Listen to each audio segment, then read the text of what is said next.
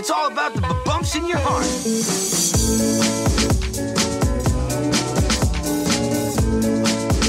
Hola Local Guiders, bienvenidos al episodio número 14 del podcast de localguidegrancanaria.com, tu guía local de la isla. Aquí te proponemos planes que hacer y sitios donde comer en Gran Canaria.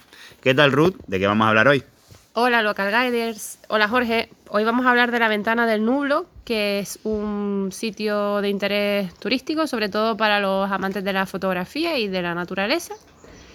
Está en, bueno, se puede llegar desde el mirador del Pico de las Nieves. La verdad es que supongo que se puede llegar desde otros puntos, pero este es el más corto.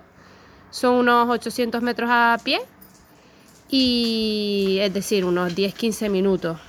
Sí, porque esos 800 metros la verdad que no son para nada llanos, eh, es decir, aquí solamente puede ir gente, digamos, con, que haga caminatas con regularidad y la verdad que, bueno, es una zona del sendero bastante escarpada y, y, bueno, y algo peligrosa, ¿por qué no decirlo? Por lo que no recomendamos que vayan niños pequeños o personas mayores o personas que tengan, digamos, movilidad reducida. Es decir, no podrían directamente en este caso sí que tienes que tener preparado unos buenos zapatos que tengan tacos o botas para no resbalarte. O resbalarte menos. O resbalarte menos. Y en el pico de las nieves siempre suele ser fresco, a no ser que haya una ola de calor, tanto en invierno, incluso en primavera como en otoño. Así que llévate una chaqueta, en el peor de los casos, si hace calor, siempre la puedes dejar en el coche, ya que vas a poder abarcar también en el mismo mirador. Sí, eh, recordemos que es el punto más alto de la isla, cercano a los 2.000 metros de altitud. Y, bueno, y también es verdad que uno de los mejores momentos para ir a fotografiar este monumento natural será el atardecer.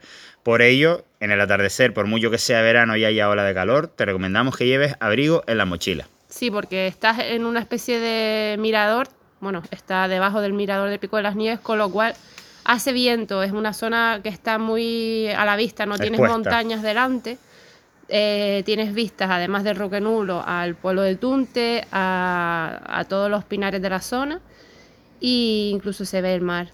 Y en los días muy despejados podemos ver hasta el pico del Teide y Tenerife en sí.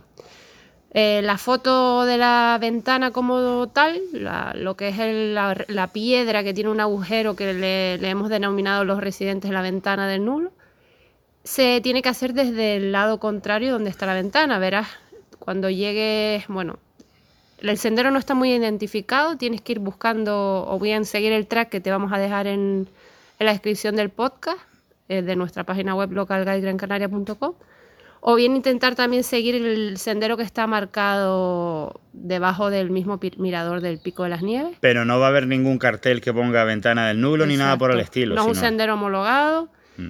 y cuando llegues a, una roca con forma de lado ya se verá al, fondo, un poquito a la derecha, lo que es la roca de la ventana, que desde esa perspectiva no se ve la ventana. Te tienes que ir al otro lado justo a la izquierda cuando vas caminando en dirección a una ventana.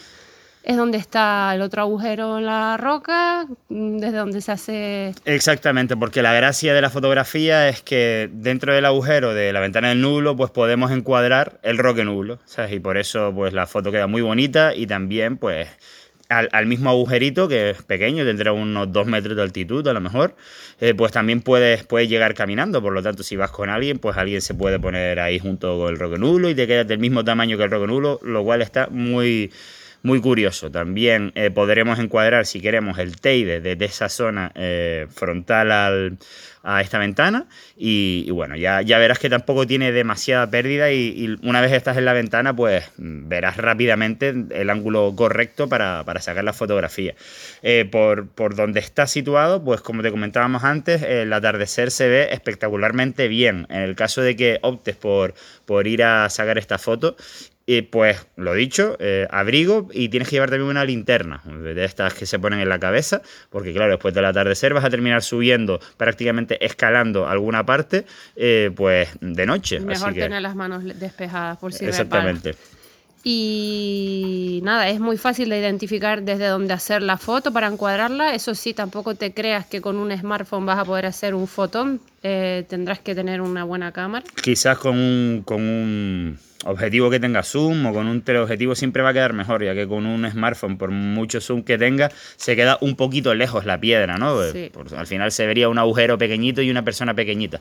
Entonces, bueno, lo digo por si, por si vas a ir a sacar esa foto que vas a ver en el post, pues eso es con un zoom de 200 por para que te hagas un poco la idea de, la lejanía del punto de, la fotografía. Si no, siempre te quedarás con la imagen en tu, en tu mente y, y ya está.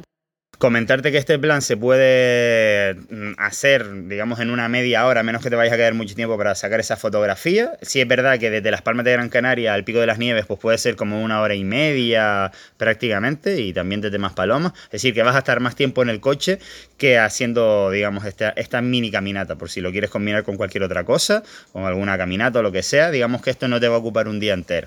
Y esto es nuestra propuesta de plan para el día de hoy, para este episodio. Eh, te vamos a dejar, como decíamos antes, el post de la ventana del nulo. Ahí tienes fotos de la ventana en sí y el track para que puedas hacerlo a pie. Nos escuchamos en el próximo episodio. Puedes dejarnos cualquier valoración eh, que nos ayudará a llegar a más gente en la plataforma en que lo escuches. Muchísimas gracias y hasta la próxima, Local Guide. Hasta la próxima.